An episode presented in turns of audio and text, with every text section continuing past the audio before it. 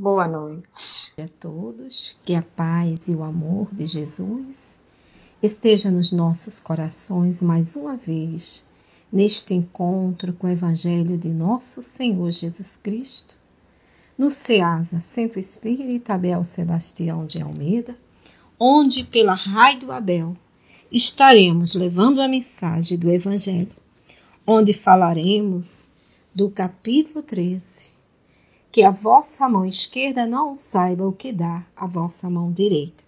E precisamente o item 19, que fala benefícios pagos com a ingratidão. Então, o que é ingratidão para nós?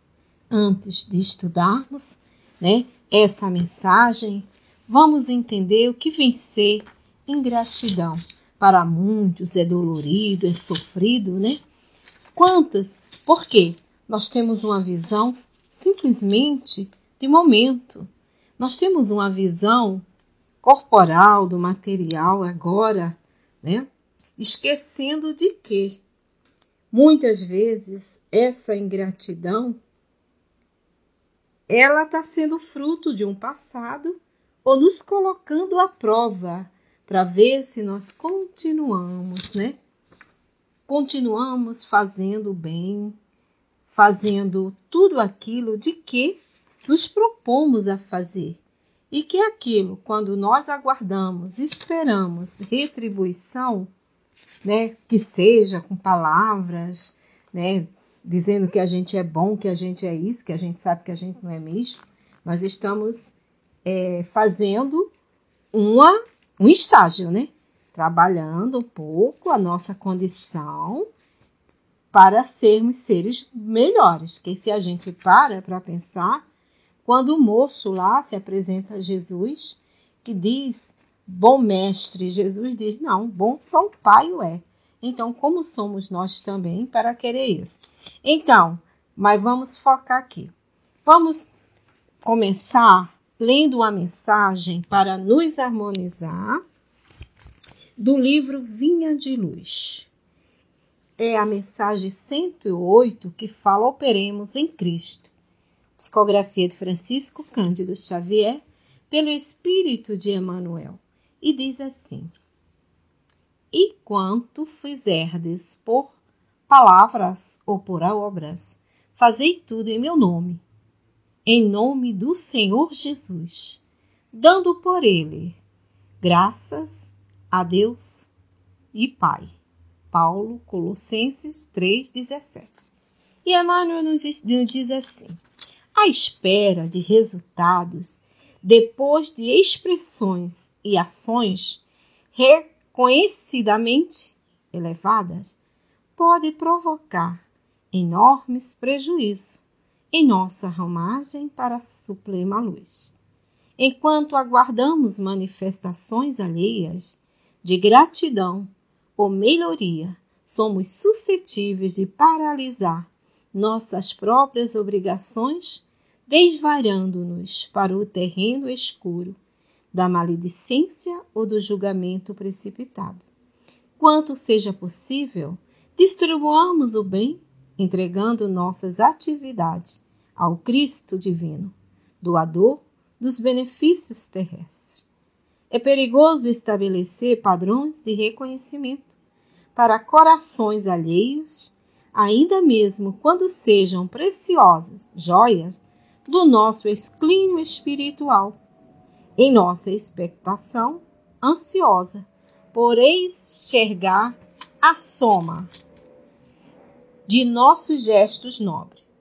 Podemos parecer egoístas, ingratos e maldizentes, maldizentes Copiemos o promicultor sensato. Preparemos a terra, auxiliando-a e adubando. Em seguida, lancemos ao solo sementes e mudas valiosas.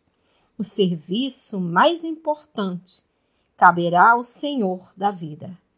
Ele cuidará das circunstâncias favoráveis no espaço e no tempo desenvolvendo-nos a sementeira, ou anular-nos-á o serviço através de processos naturais, adiando a realização de nossos desejos em virtude de razões que desconhecemos.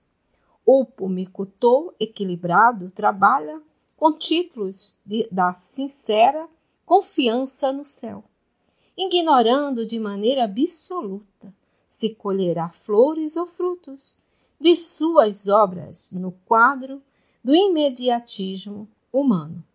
Ampara-se, todavia, na providência divina e trabalha sempre a benefício de todos. Cumpramos assim nossa tarefa, por mais alta ou mais humilde, operando invariavelmente em nome de Jesus, junto dele, sejam para nós a glória de amar e o prazer de servir. Emanuel. Então, Emanuel vai já nos dando aqui nessa mensagem, né, aonde nós podemos fazer as nossas reflexões para adentrar o estudo do Evangelho na lição que fala do benefício, benefícios pagos com a ingratidão. Então, se a gente ainda tem dúvida, se a gente ainda tem aquela situação que eu não faço mais o bem porque eu faço e as pessoas não reconhecem, vamos sair desse equívoco. Vamos trabalhar no bem. O nosso querido Divaldo tem uma mensagem muito bela que ele diz: Ser tu que ame. Se o outro não te ama, o problema é dele, não seu. Ser tu que sirva. Se o outro não sabe servir, não sabe ser grato, o problema é dele. Mas seja você, esse que se diz cristão, ele não espera retribuição. Ao contrário, ele é feliz em poder ser útil, em poder servir porque ele está buscando essa vivência na companhia de Jesus. Jesus não aguardou para ninguém que eu retribuísse, ao contrário, a todos aqueles que ele fez, porque ele fez o bem à humanidade e continua fazendo. E nós o ignoramos. Mesmo assim, ele não deixou e nem deixa de nos ajudar. E aí, que Jesus nos abençoe que a comissão de Abel Sebastião de Almeida, Dr. Silo Gomes Valente, Dr. Bezerra, André Luiz, aos demais trabalhadores espirituais desta casa, nos envolvem uma tarde gostosa de estudo, de reflexões, aonde vem a crescer em nós espíritos para a nossa mudança, para a nossa transformação. Do ide e servir do ide e amai, em nome de Deus e em nome de Jesus. E a lição a gente vai ler, porque sempre é bom a gente ler o Evangelho, né? Sei que todos vocês conhecem, mas nós não falamos só para o encarnado, falamos também para os desencarnados, e nesse momento, mesmo à distância, através dos canais de uma rádio, nós sabemos que muitos estão estudando conosco se preparando para uma próxima encarnação. E muitos que equivocadamente tomaram decisões erradas deixaram de servir para não se sentirem gratos, né? Falta do reconhecimento a quem eles fizeram o benefício, teremos hoje uma mensagem lindíssima, que é a mensagem do Evangelho de Jesus vem nos clarear, nos libertar, nos consolar e nos dizer que vale a pena ser bom. E a mensagem diz assim: lá no benefício pago com a ingratidão, item 19. O que pensar das pessoas que, tendo os benefícios que fizeram pagos com a ingratidão, não fazem mais o bem, com receio de encontrar ingratos? E olha lá o que que o nosso o guia protetor lá em 100, 1862 nos responde. Nessas pessoas existe mais egoísmo do que caridade, visto que fazer o bem só para receber provas de reconhecimento não é fazê-lo com desinteresse. E o único benefício que agrada a Deus é o que é feito desinteressadamente. Nelas também existe o orgulho, porque se complazem na humildade de quem recebeu, o benefício que deve demonstrar o seu reconhecimento aos seus pés.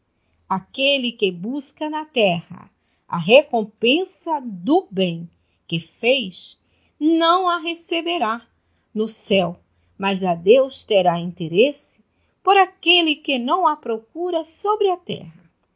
É preciso sempre ajudar os fracos, mesmo sabendo antecipadamente que aqueles a quem se faz o bem não agradecerão. Sabeis que, se aquele a quem prestardes um benefício esquecer o bem que recebeu, Deus o levará mais em conta do que se tivesse sido recompensado pelo reconhecimento do vosso benefício. Deus permite que, por vezes, sejais pagos com a ingratidão para provar a vossa perseverança em fazer o bem. Aliás, como podereis saber se esse benefício por agora esquecido não produzirá bons frutos? Mais tarde, ficais certos de que ele é um uma semente que germinará com o passar do tempo.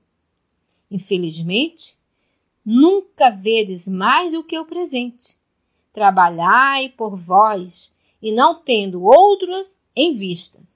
Os benefícios acabam por abrandar os corações mais endurecidos.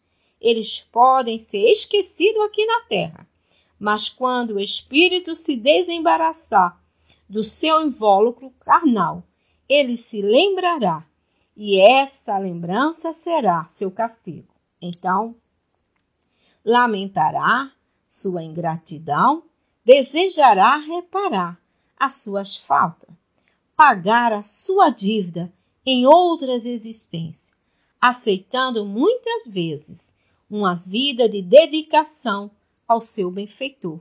É assim que, sem o perceber, tereis contribuído para o seu progresso moral e mais tarde reconhecereis toda a verdade.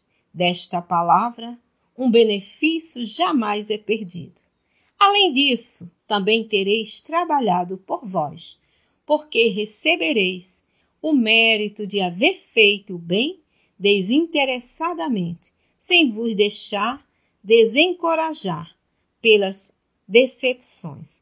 Ah, meus amigos, se conhecesses todos os laços que na vida presente vos ligam às vossas existências anteriores, se pudesses abranger a imensa quantidade de relações que aproximam os seres um dos outros, para o seu progresso mútuo, ainda ficareis bem mais admirados com a sabedoria e a bondade do Criador, que vos permite reviver para chegar até Ele. Guia Protetor 100, 1862. Então, nós temos aqui uma mensagem, né? E que nos mostra que a gente tem que observar tudo o que nos acontece. Muitas vezes, nós estamos ligados a um passado, no presente e trabalhando no futuro. Então nós não estamos soltos. Nós não estamos aqui pela primeira vez. E aqui vou contar uma história que não é uma história, é uma realidade que está lá no livro Céu e Inferno, onde se fala das expiações terrestres. Vamos trazer aqui a história de Adelaide Margarete Gose. Está lá no Céu e Inferno. Quem era Adelaide? Era uma humilde e pobre criatura na Normandia, perto de Humphreys. Com 11 anos, começou a trabalhar com ricos peculiares, é, peculiaristas. Poucos anos depois, um transbordamento do rio Sena levou e afogou todo o gado. Outras desgraças sobrevieram seus senhores, seus patrões, ficaram na miséria e Adelaide uniu sua sorte à deles. Fez calar a voz do egoísmo e escutando apenas o seu bondoso coração, os fez aceitar quinhentos francos que ela, Adelaide, economizara e continuou a servi-los, sem salário. Depois, quando seus patrões morreram, ela se dedicou a uma filha deles, que ficara viúva e sem recurso. Adelaide trabalhava no campo e levava o seu ganho para casa. Casou-se e o salário do marido, juntando-se ao dela, eis então os dois sustentando a pobre mulher, que ela sempre chamou de sua senhora. Olha lá, ela era empregada, era serva do casal que tinha uma filha. Houve tudo isso, né? A perca dos bens materiais. Depois, os pais morreram, ela ficou cuidando da filha e servindo como se ela fosse sua patroa ainda. E trabalhava no campo para outras pessoas e trazia o seu ganho para poder pôr dentro de casa sustentando essa senhora, que era filha dos seus patrões. E aí ela casa, né? O esposo também aceita e juntos vão trabalhar em benefício dessa senhora. E aí o que que acontece? A sociedade de emulação de Roen não deixou no esquecimento essa mulher digna de tanto respeito e de admiração. Ela ortogou uma medalha, foi ortogado para ela uma medalha, né, de uma recompensa em dinheiro.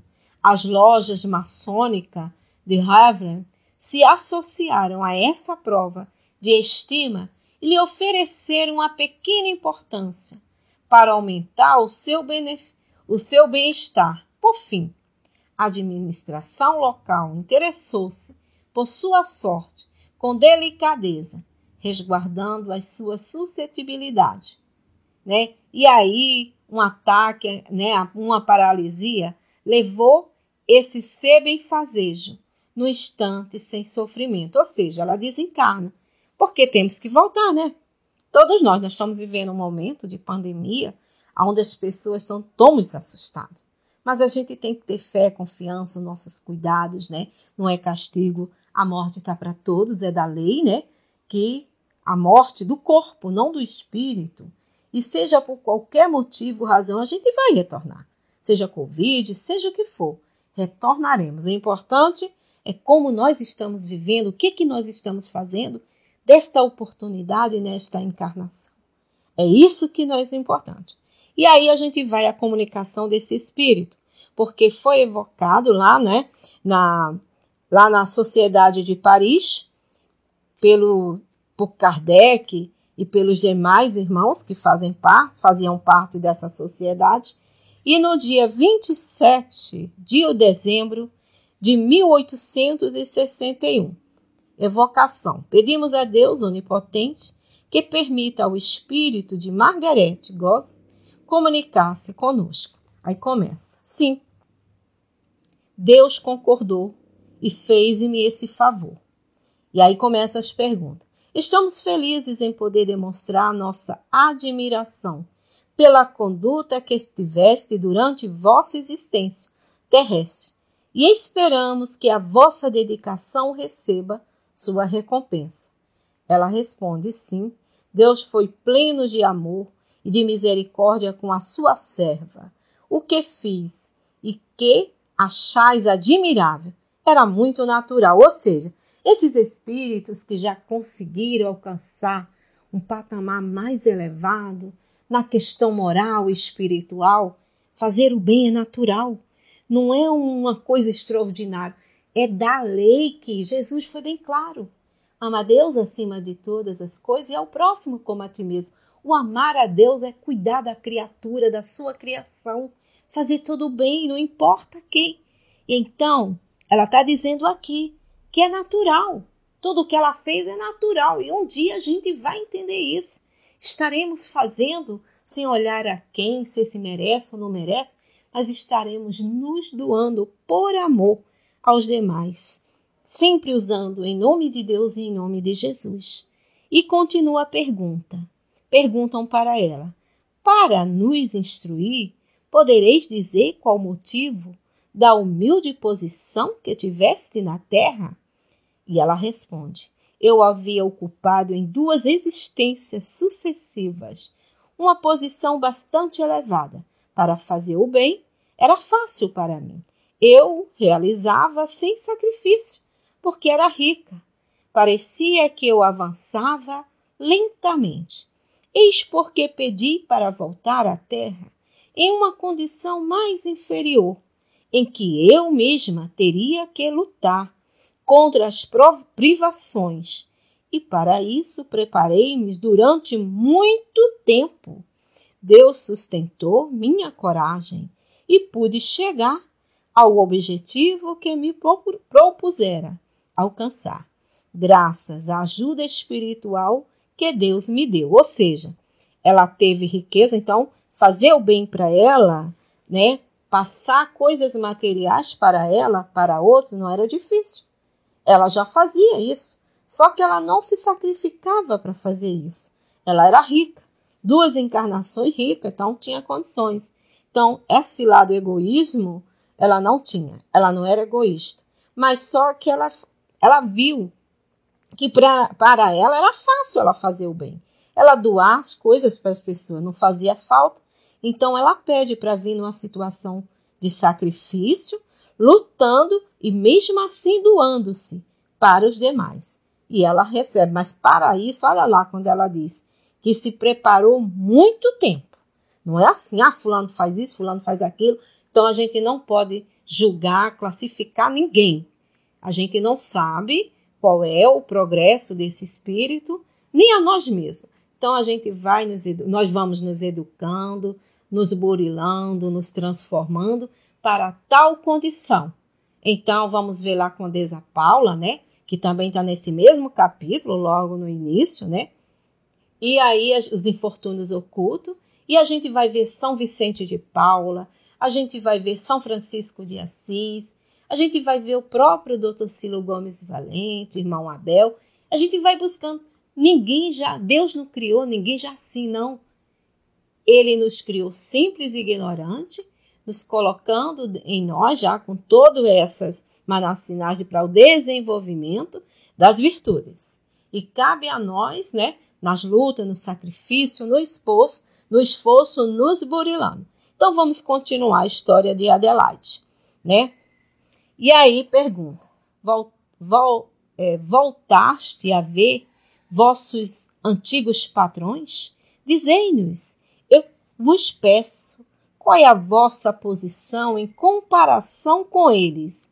E se ainda vos considerais como sua subordinada? Sim, eu os revi quando cheguei.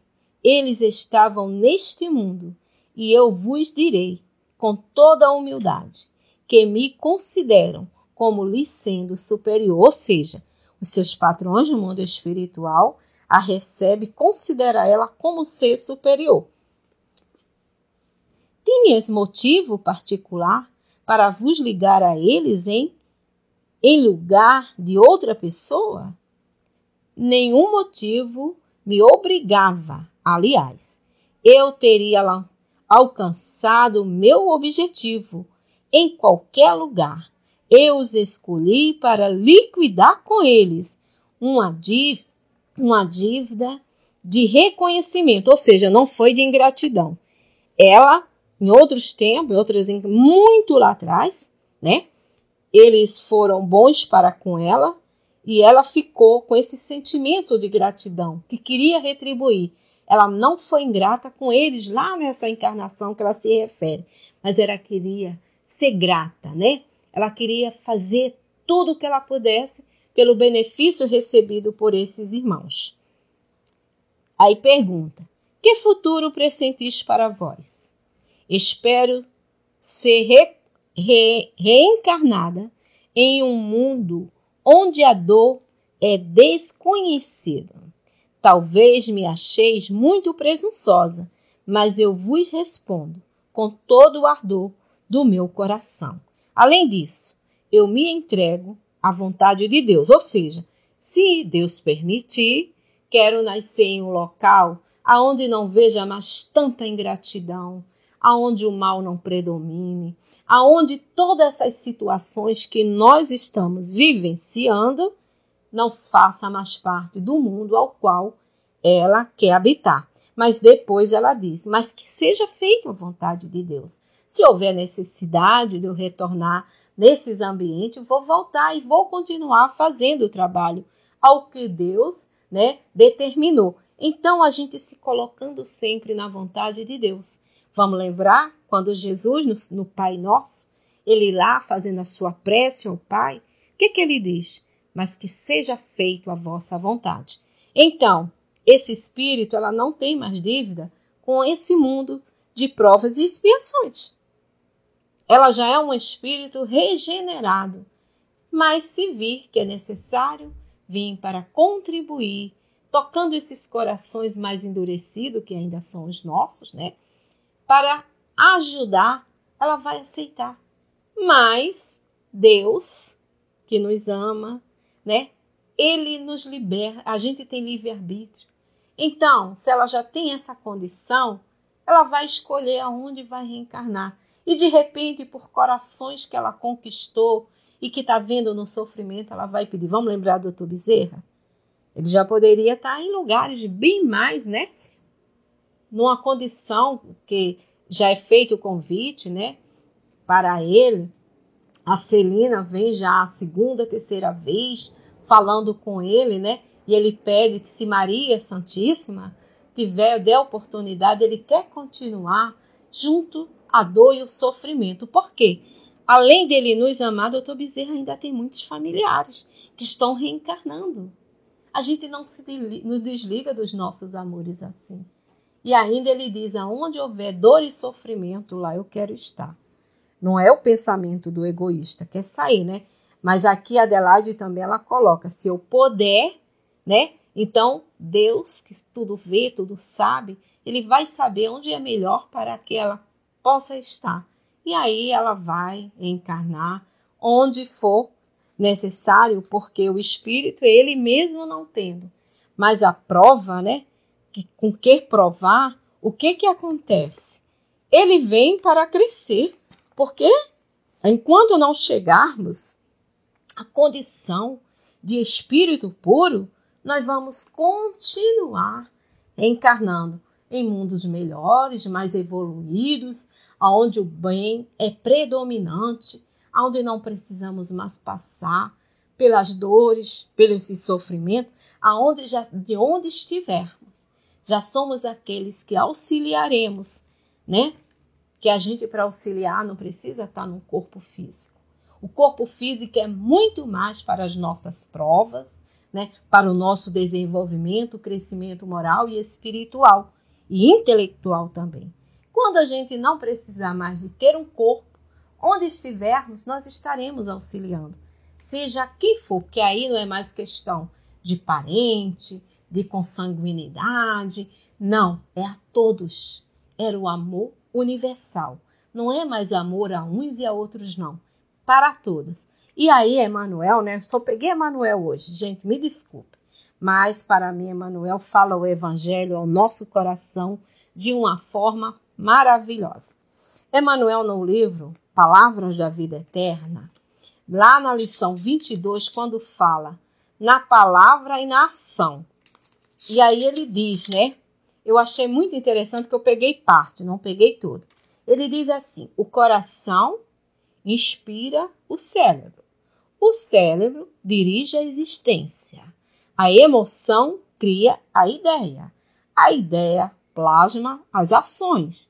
É preciso, pois, sentir com Jesus para que aprendamos a raciocinar e a servir com Ele. Olha só. Então, quando a gente está ligado a Jesus e que buscamos sentir Jesus, nós vamos estar coração e cérebro unidos para o bem.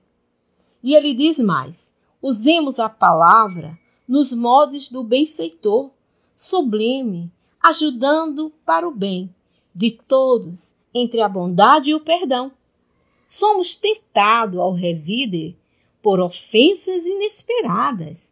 Sofremos preterições e calúnia. apondo perseguição. Padecemos ímpio desencanto, o desgosto e angústia no templo familiar. Tem local aonde a gente sofre mais a ingratidão, se não no seio familiar, esses ao qual o pai colocou juntinhos para a gente aprender, né, a compreender, a tolerar para amar. Olha lá, não disse lá amai, né? Quando lá no capítulo 14, Santo Agostinho, a ingratidão dos filhos, né? Que vai falando, e Santo Agostinho faz um, uma colocação lindíssima. Lá não diz ama teu filho, não.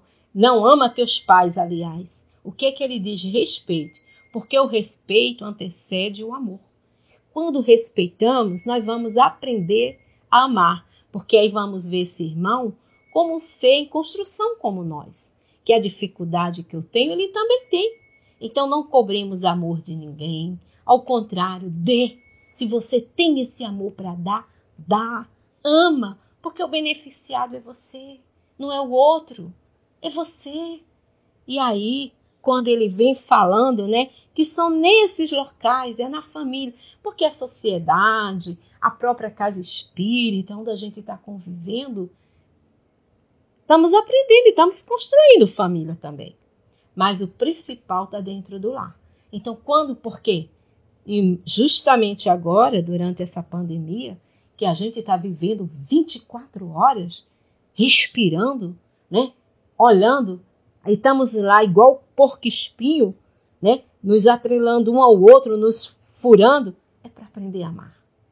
É olhar no olho do outro e ver que a necessidade que eu tenho, ele também tem, de sermos amados, de sermos respeitados, de sermos amparados.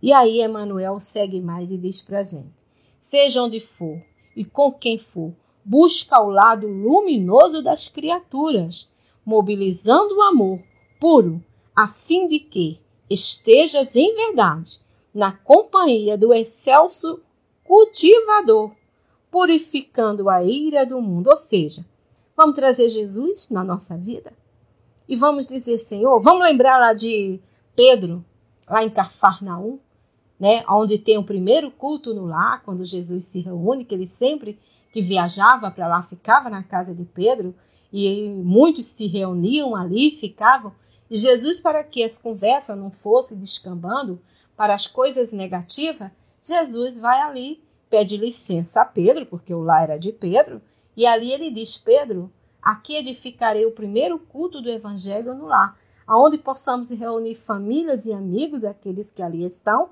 e vamos falar da Boa Nova. E ali a gente vai ver que o que vem de história da família de Pedro é a sogra dele que estava doente, que tinha dificuldade, é a cunhada dele, é a esposa, é o tio, é o primo. Todos os casos familiares foi falado ali. Porque é isso. Mas não é, como diz aqui, de trazer o mal do outro. Porque o outro tem parte luminosa, como também nós temos. Nós não estamos aqui pela primeira vez. E já que não estamos aqui pela primeira vez, nós trazemos coisas bondosas, maravilhosas, já construídas. E nós, o outro, também traz. Então não vamos focar, o mal já está ali. Mas eu posso retirar daí o bem. Qual é o bem que esse irmão tem? E vamos trabalhar. E aí, fechando essa mensagem, Emmanuel nos diz: não basta declarar a nossa condição de aprendizes do mestre, dos mestres, do mestre dos mestres. É indispensável estejamos realmente com ele, para com ele colaborar na construção da vida melhor. Melhor. Então, não vamos nos prender à ingratidão do outro. Vamos ver o porquê. O que, que eu posso fazer e continuar fazendo. Se ele não agradece aqueles a quem fizemos, é porque, quem sabe lá no passado, vamos lembrar aqui da Adelaide? Adelaide não tinha nada para pagar, porque ela tinha gratidão para devolver. ela não tinha, ela não, não foi ingrata, não sofreu ingratidão, ao contrário, mas ela pede para retribuir todo o bem que ela recebeu em benefício àquelas pessoas ou a outros demais, né? Porque assim nós vamos aprendendo a construir esse bem. E aí, nós falamos muito em questão de direitos, né? Nós estamos sempre procurando essa questão. Poxa, eu sou uma pessoa tão boa. E aí, Emmanuel, lá no livro Segue-me, também tem uma lição que fala da água fluida. E ele diz assim: em qualquer e qualquer que tiver dado, só que seja um copo de água fria, por ser meu, por ser meu discípulo, em verdade vos digo, que modo algum perderá o seu galardão. Ou seja, seja o que for que você ofereça, é um pensamento, é um sentimento, é um copo d'água, é um prato de comida, é um vestimento, é um abraço, um aperto. Agora a gente não está podendo abraçar, né? Mas vibracionalmente podemos abraçar, né? Imaginar, né? Orar por aqueles que sofrem. E é interessante que ele diz assim: a água é dos corpos o mais simples e receptível da terra. É como que a base pura que a medicação do céu pode ser impressa através de recursos substanciais de assistência ao corpo e à alma, embora em processo invisível aos olhos mortais. Ele está nos convidando a não nos prendermos a quirelas, coisas pequenas, mesquinhas. O outro fez o mal, é com ele, não é contigo. Segue adiante. E quando a gente traz Jesus na convivência conosco, a gente quer cada vez mais fazer o bem. Orar um pelos outros, vibrar. Quanta dor, quanto sofrimento, quantos conhecidos nossos estão. A gente está vendo familiares, parentes, amigos, dentro do nosso próprio lar. A dor se faz presente, quantas doenças porque é a hora da expurgação, da limpeza. E a gente se prende a coisas pequenas, mesquinha? Não. Sejamos esses bem-aventurados, que ao deixar a gente não sabe a hora que a gente retorna, que ao deixar este mundo físico, ao retorno à pátria espiritual, que nós possamos estar conscientemente livre das mesquinhezas da vida. Senhor, eis aqui a vossa serva. Faça-se em mim segundo a vossa vontade. Olha lá, que a vontade de Deus é a melhor. Vamos esquecer essa questão de direito, dessas bobagens todas, né? Que Emmanuel tem uma mensagem também que fala do direito, que está nesse livro, segue, e que ele diz assim: o dever cumprido é raiz do direito conquistado. Entretanto, em todas as circunstâncias da vida, identificamos os mais diferentes direitos. Tens o direito de pedir, onde emprestas generosidade e colaboração, mas desconheces até que ponto as tuas solicitações são capazes de tisnar as fontes da espontaneidade ou podar os interesses alheios? Usufruis os direitos de advertir nos setores em que trazes o encargo de ensinar. Contudo, é preciso haja adquirido imenso patrimônio de amor para que a tua correção não se transforme em ofensa ou desencorajamento nos outros. Então temos que ter cuidado. Servir não é só fazer, é dar-se, é doar-se, é estar com Jesus, como ele faria.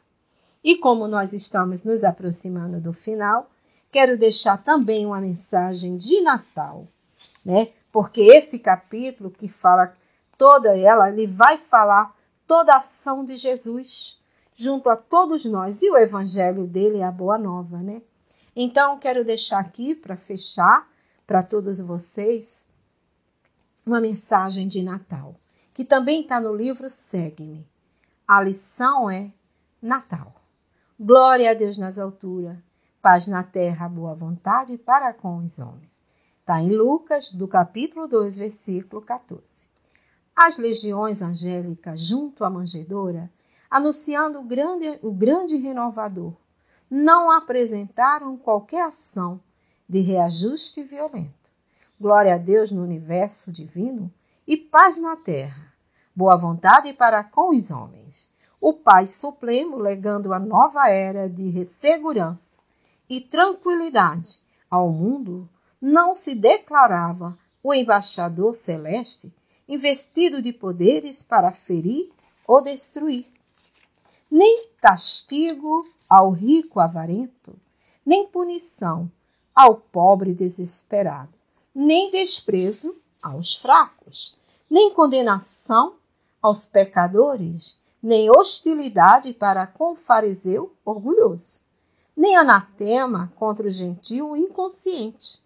Derramava-se o tesouro divino pelas mãos de Jesus para o serviço da boa nova e da, da boa vontade. Justiça no olho por olho e do dente por dente. Encontraram, enfim, o amor disposto à sublime renúncia até a cruz. Homens e animais, assombrados ante a luz nascente, na estribaria, assinalaram júbilo inexprimível daquele inovidável momento em diante a terra renovar-se-ia. O algoz seria digno de piedade. O inimigo converter-se-ia em irmão transviado. O criminoso passaria a condição de doente. Em Roma, o povo gradativamente extinguiria a matança nos circos. Em Sidom, os escravos deixariam de ter olhos vazados pela crueldade dos senhores. Em Jerusalém, os enfermos não mais sofreriam, relegado ao abandono, nos vales dos imundícios. Jesus trazia consigo a mensagem da verdadeira fraternidade e, revelando, transitou vitorioso do berço de palha ao madeiro sanguinolento. Irmãos, que houve no Natal os ecos suaves do cântico milagroso dos anjos Recorda que o Mestre veio até nós para que nos amemos uns aos outros. Natal, boa vontade, boa nova vontade. Estendamos a simpatia a todos e comecemos a viver realmente com Jesus sobre os esplendores de um novo dia. Feliz Natal para todos e um 2021 com muita consciência dos nossos deveres a cumprir, enquanto espíritos imortais, trabalhadores que dizemos ser desse Mestre Jesus. Paz a todos os corações, um feliz Natal. Se antes nós não abrigamos o Senhor Jesus para o seu nascimento, vamos abrigar agora. Abrir nosso coração, fazer essa manjedoura brilhar em nós, em nosso lar, junto aos nossos familiares e em nosso coração. Que a paz de Jesus esteja com todos. E que todos tenham uma boa noite, um bom repouso, muita paz em Jesus. Irmão Abel, doutor Valente, doutor Bezerra e a toda essa espiritualidade. Que Deus abençoe.